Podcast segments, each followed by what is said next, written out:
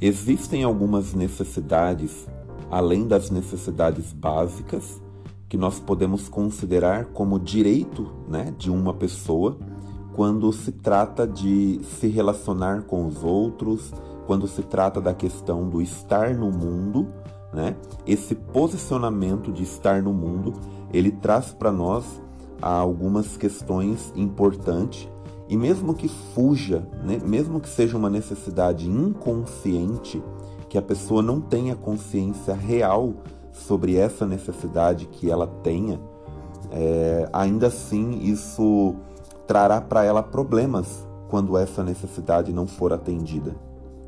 E então, uma dessas necessidades é a de autonomia. Todo ser humano tem necessidade de autonomia.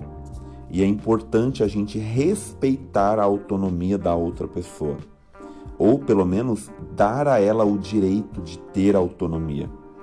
E aí vem a questão, né? O que é autonomia, afinal de contas?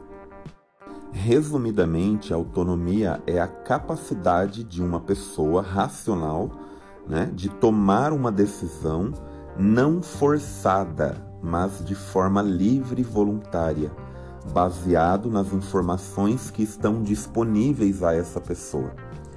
E então é um ponto muito importante porque escolher seus próprios sonhos, escolher os próprios objetivos de vida, escolher os próprios valores.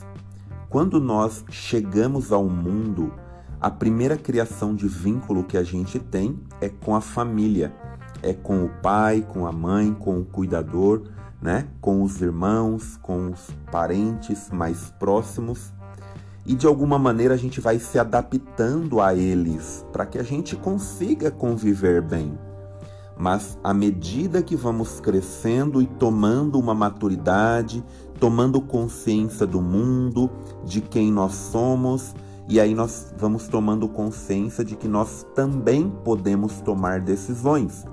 E aí nós começamos a, de alguma maneira, tomar o nosso rumo, e aí isso de alguma forma cria um certo conflito, porque você vai começar a querer fazer coisas ou ir a determinado lugar, tomar determinadas decisões que vão contra aquilo que muitas vezes a sua família de origem acredita e defende.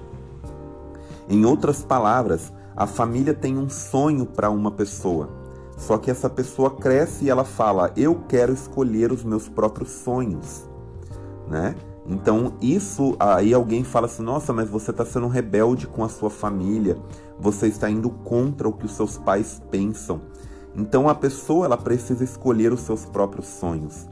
Se esse sonho de vida tem a ver com o que a família também acredita e defende, está tudo bem. Se não tem nada a ver, a pessoa quer seguir um outro caminho, está tudo bem também. Cada pessoa precisa ter a sua autonomia para fazer o que quer.